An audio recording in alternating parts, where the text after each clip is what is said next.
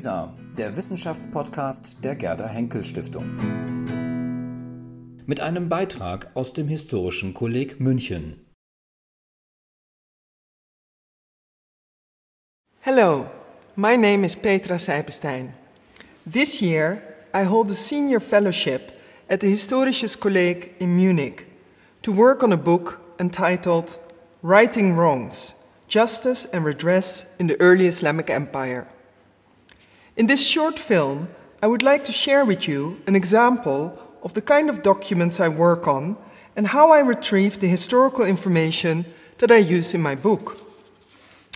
So let's dive right in. Sometime in the 9th century of the Common Era, a man in Egypt wrote an Arabic letter to an acquaintance of his. I quote from my translation In the name of God, the compassionate, the merciful, may God let you live long, preserve, and honor you. The person delivering my letter to you is someone to whom I owe respect. He informed me that his wife ran away from his house, taking things that belonged to him. He is weak. He also mentioned that his wife's brother is the one who married him to her. So could you, may God let you live long, do something about his case? May God protect you, let you live long, and complete his blessing for you? For this belongs to the kind of things that one should not ignore. May God prolong your life, protect you, and complete his blessings for you. Thus it was written. This letter was written on a piece of papyrus some 1200 years ago. It was never intended to be read by us in the 21st century, let alone to be studied as a way to understand what kind of society produced it. How did it come to us? Papyrus is a plant that grows in swampy areas and which was especially prevalent in the Nile Delta of Egypt. In the third millennium before the Common Era, a technique was developed to turn strips cut from the stem of the papyrus plant into smooth and strong sheets that could be used as a writing surface. Papyrus went on to become the writing material of the ancient world, used throughout the Mediterranean and beyond for several thousands of years until finally superseded by papermaking, introduced in the 10th century via Central Asia from China. The Arabs too used papyrus to write on, and they continued the papyrus production in Egypt after they had conquered that province in the mid 7th century. This is an image of the Arabic translation of the work by the Greek scholar Dioscorides about the medicinal attributes of plants and animal products. The manuscript was produced in 1085 CE in Samarkand in Central Asia and it is now to be found in the Leiden University Library. On this page, we can see a papyrus plant, with its name transliterated in Greek, Papyrus, and in Arabic, Al-Bardi. With the Arabic conquest of Egypt, Arabic papyri started to be produced. That is to say, besides documents in Greek and Coptic, the two other languages in use in Egypt throughout the early Islamic period. Every kind of writing imaginable was recorded on papyrus. Besides books of poems and stories, legal, scientific, and theological treatises, historical accounts, etc., papyrus was also used to record all the facets of daily life. To start with, there's all the different kinds of documentation that was generated by the authorities, from decrees, tax demand notes, and fiscal receipts to passports and lists of prisoners or registers of alms handed out to the poor. Then there are legal transactions, such as marriage contracts and acts of divorce, sale and rental contracts, debt acknowledgements, and orders of payment. All sorts of lists, orders for goods, recording the expenses of an estate, of a church, or a private home, ingredients of a medicine, or a meal are preserved, but also amulets, prayers, as well as various indeterminate notes or aide memoirs are also found on papyrus. By far the largest number, however, are letters. We have official letters for public dissemination or instruction for officials about government policy, but also petitions or writings sent to the central government departments, letters between merchants in which complicated business transactions are arranged, arranged or which complain about bad quality coins, a stagnant market, or the availability or absence of certain goods, as well as countless writings of a more intimate nature. Letters of condolence or felicitation, conveying well wishes or sharing worries. All these documents were produced for a specific purpose and had a limited lifespan. When they were no longer needed, they were discarded, and in Egypt, the place where you dispose of rubbish is the desert. As you can see on this image, only a small part of Egypt along the Nile, in the delta, and in the large Fayum oasis receives enough, enough water to be cultivated and inhabited. Rubbish was dumped in the large uninhabited areas of the desert. This was lucky for the papyri and especially for us. As an organic material, papyrus rots away once it comes into contact with water. But protected by the dry desert sands, papyrus can survive pretty much forever. And survive they did.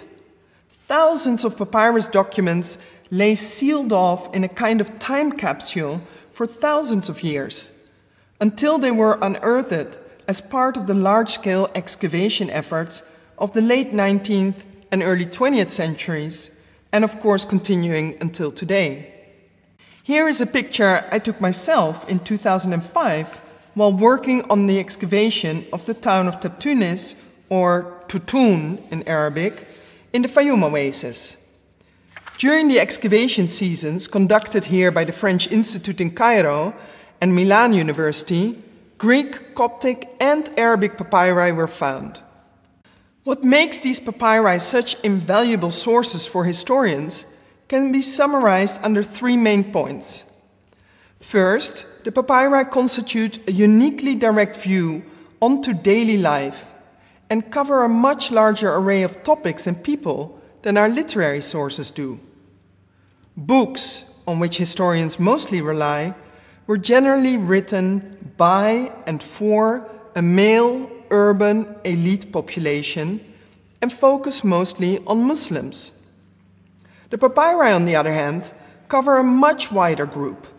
Everyone, after all, had to pay taxes, borrowed money, bought stuff, and wanted to keep in touch with loved ones. And since the largest part of the population during the first centuries of Islam was not even Muslim, this means we encounter plenty of non Muslims.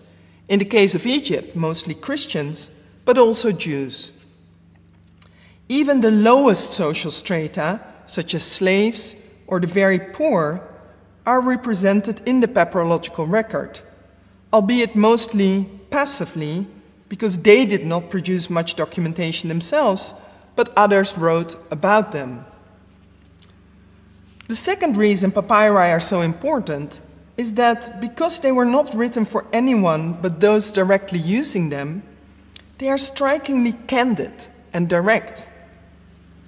This does not mean that everything in the papyri can be taken at face value. Like any other text, the papyri were produced with a specific audience in mind. As we will see, rhetorical devices, stylistic methods, and oratorical tools are very much in evidence in the documents. But what is important, especially in the case of early Islamic history, the papyri's audience was contemporary to that of the documents themselves.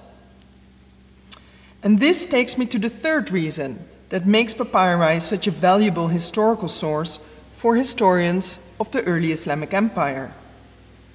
The oldest Arabic historical books that have been preserved date to the end of the 8th and 9th centuries. But papyri were being produced throughout the period of Islamic rule. The oldest Arabic papyrus from Egypt is in fact dated to the year 22 of the Muslim calendar, the Hijra, or the year 643 of the Common Era. That is to say, only four years after the Arabs arrived in Egypt, and one year after the official conquest date of the province. And I should add, more than 200 years before the earliest historical accounts of the conquest of Egypt were produced. In other words, papyri fill an important gap in our historical source base. Papyri, however, have their own issues. Several thousands of years under the sand might have safeguarded the papyri in general terms, but exposure to insects, moisture, and general wear and tear over that period did not leave them unscathed. Let's take another look at our letter. You can see that the papyrus is torn off at the top, fortunately without the loss of any text.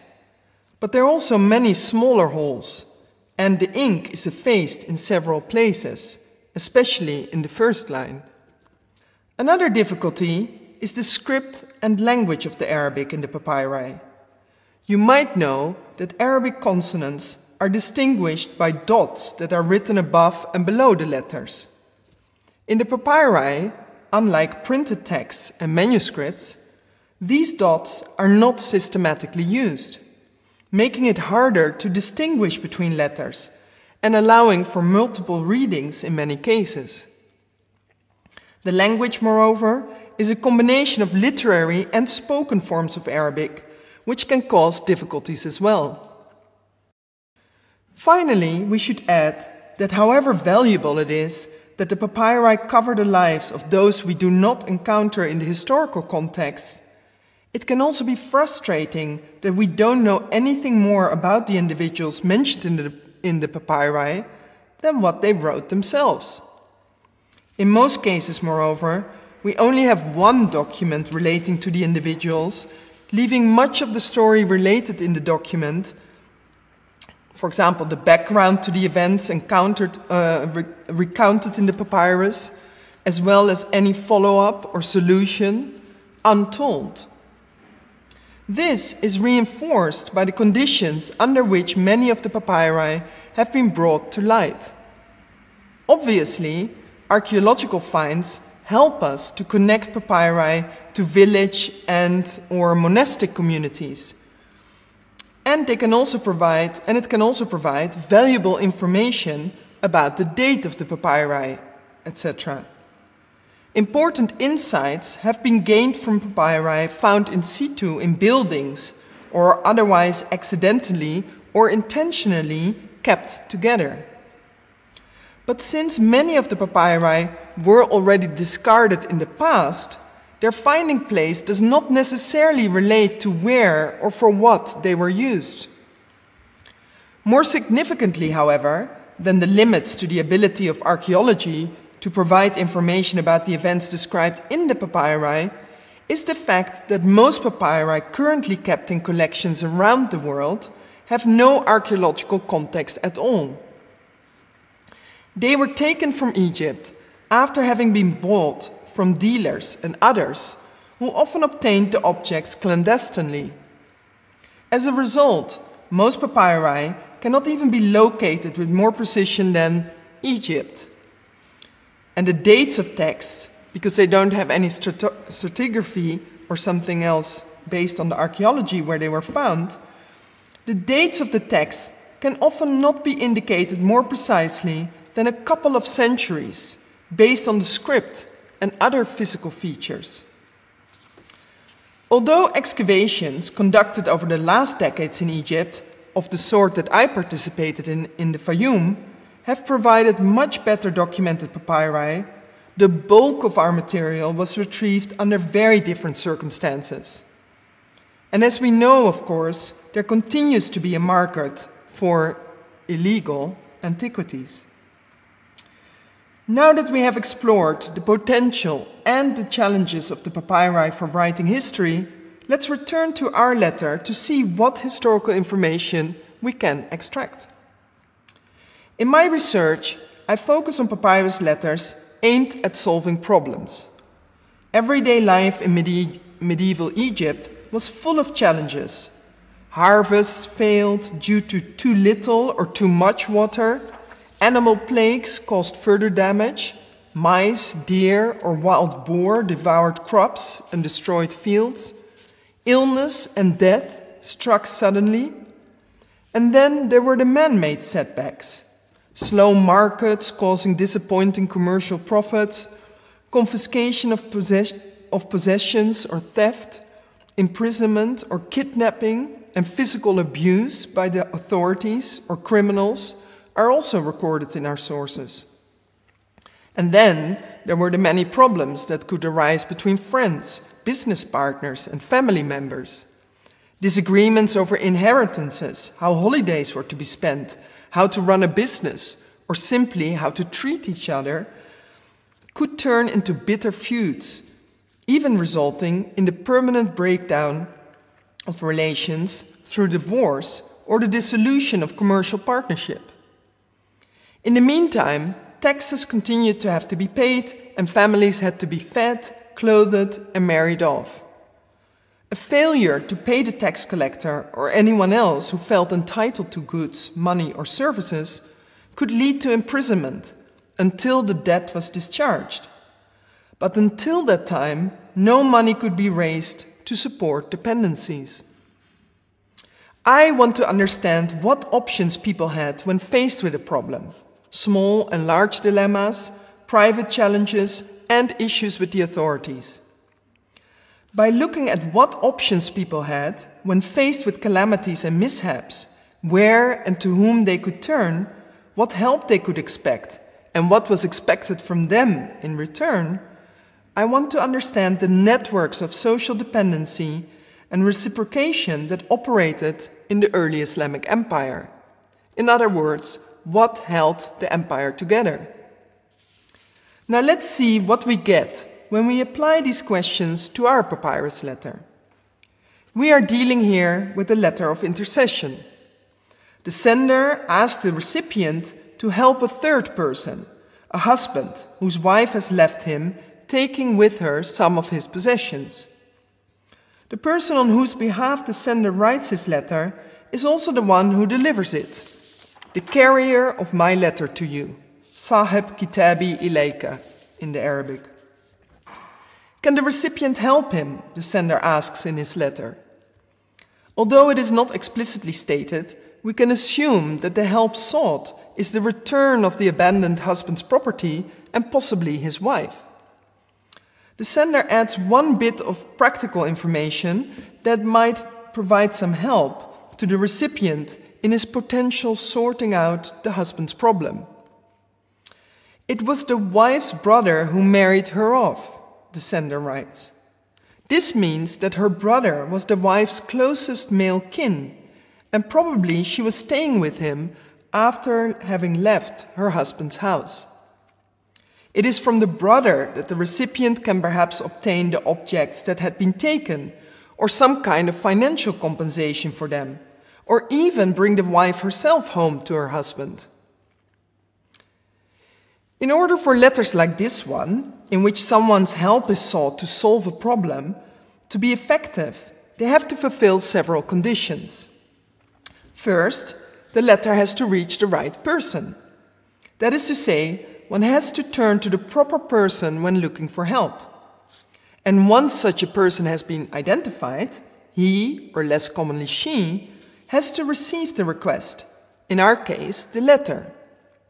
Secondly, the letter has to be written in such a way as to elicit the desired response.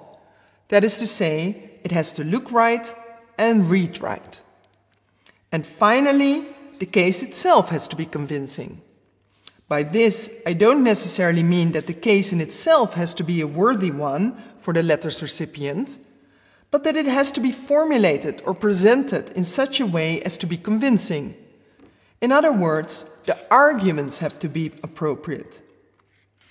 How does the, letter of our uh, the writer of our letter ensure that his letter is effective on all these three fronts? As for the delivery, the husband will deliver the letter himself to the recipient. We can imagine, however, that the sender's letter that he held in his hand made it easier for the husband to gain access to the intended helper, that is to say, the addressee, while the letter also helped him to convince the addressee to offer help in his case. As for the look and feel and language of the letter, there are several things to remark. First, interestingly, the letter is written on the back of a piece of papyrus that was first used to write another, larger letter. Here you see the papyrus oriented in the same way as the letter that was written afterwards on the back. And here I've turned it 90 degrees so that the Arabic text is oriented in the correct writing direction. It makes it easier to understand what happened. A larger sheet of papyrus was first used to write the letter on this side, the one that you still see. Subsequently, this larger sheet was cut into smaller pieces for reuse. One of the pieces was then used to write the intercession letter on that we discuss here by turning the papyrus and writing on it vertically. In general, it was not great style to write on reused papyrus. In fact, often the sender of letters written on reused papyrus apologized for it. Otherwise, the letter is written in a nice fluent hand and composed correctly according to the conventions of the papyrus letters. What the sender could not offer in material luxury, he makes up for, however, in the language which he, uh, with which he makes his, or better, the abandoned husband's case. The sender supports his request to the addressee to help the deliverer of his letter in several ways. In the first place, the letter uses his relationship with the recipient to pressure him to help the abandoned husband. It is this relationship that was the rationale for writing the letter in the first place. Indeed, the abandoned husband approached the sender to gain access to the recipient and to convince the latter to help him through the sender's arguments. Conversely, the fact that the sender agreed to write in favor of the abandoned husband is a signal to the recipient that he has a high impression of the husband. But the sender makes this even more explicit by stating that the letter carrier is someone who owes my respect. In Arabic, lahu minni. The recipient is thus not simply doing the sender a favor by helping his protege, he is actually helping him to fulfill a kind of promise based on the protection or respect that the sender owes the husband. Secondly, the sender uses the description of the letter carrier, the husband, as an argument that the recipient should help him. He is weak, da'if, if that does not suffice to induce the recipient's pity, the sender adds that his wife has left him, robbing him of his possessions. When asking the recipient to take action in the husband's case, the sender uses an expression that is also used in official petitions. فَرَيَّكَ أَبْقَاكَ عَلَى فِي أَمْرِهِ مُوَفَّقًا as it says in the Arabic, which literally means give your opinion, may God support you, concerning his case and be successful. It should, however, rather be understood as something such as, please, can you help him? There are plenty of other ways of formulating a request in Arabic, but this is amongst the more polite ones. It also, you might say, rather, it is rather vague, but this is intentional. It offers the addressee a chance to refuse his help without insulting the sender.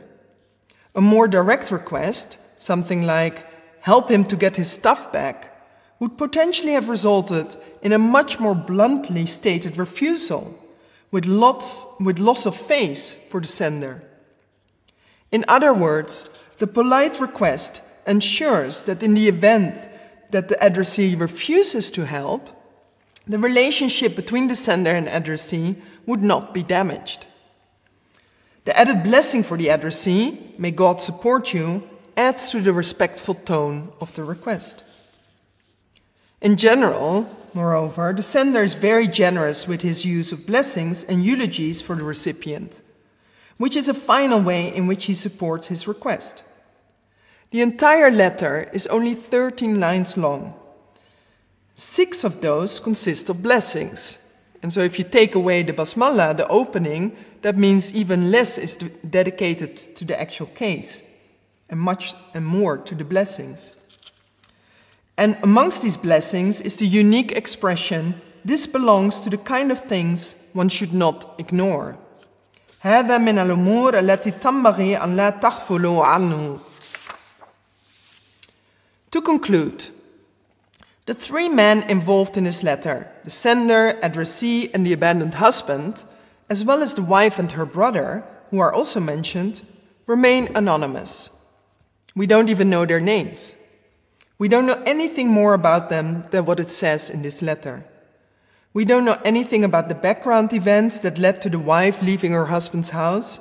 We also don't know what relationship existed between the husband and the sender of this letter, or that between the sender and the addressee, and on what these were based trade relations, kinship, religion, neighborhood, past interactions, etc.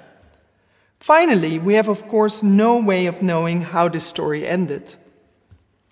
But what this short piece of writing does tell us about social networks of dependency is indeed enlightening.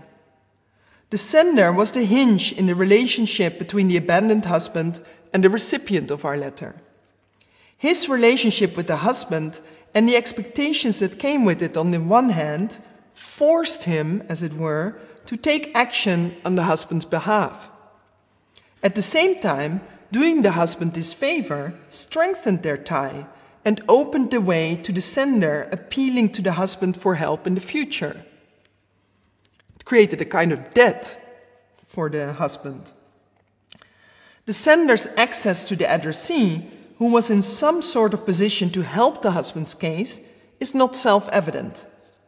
The husband will bring the letter in support of his case personally to the recipient, suggesting that the sender's writing will both facilitate the husband gaining access to the addressee and the letter's willingness to help. However, the sender still needs arguments and language to convince the addressee of doing so. His arguments, the husband's weakness, their special relationship, and the use of eulogies, help us to reconstruct what mattered in this society. Reciprocal relations, such as those between the sender and the deserted husband, but also between the sender and addressee, mattered. But also, generally shared values could be used to support a request for help. In this case, the husband's weakness is used in this way. Finally, a shared religious identity is appealed to through the use of I would say, excessive blessings for the addressee, while politeness is expressed through the request formula.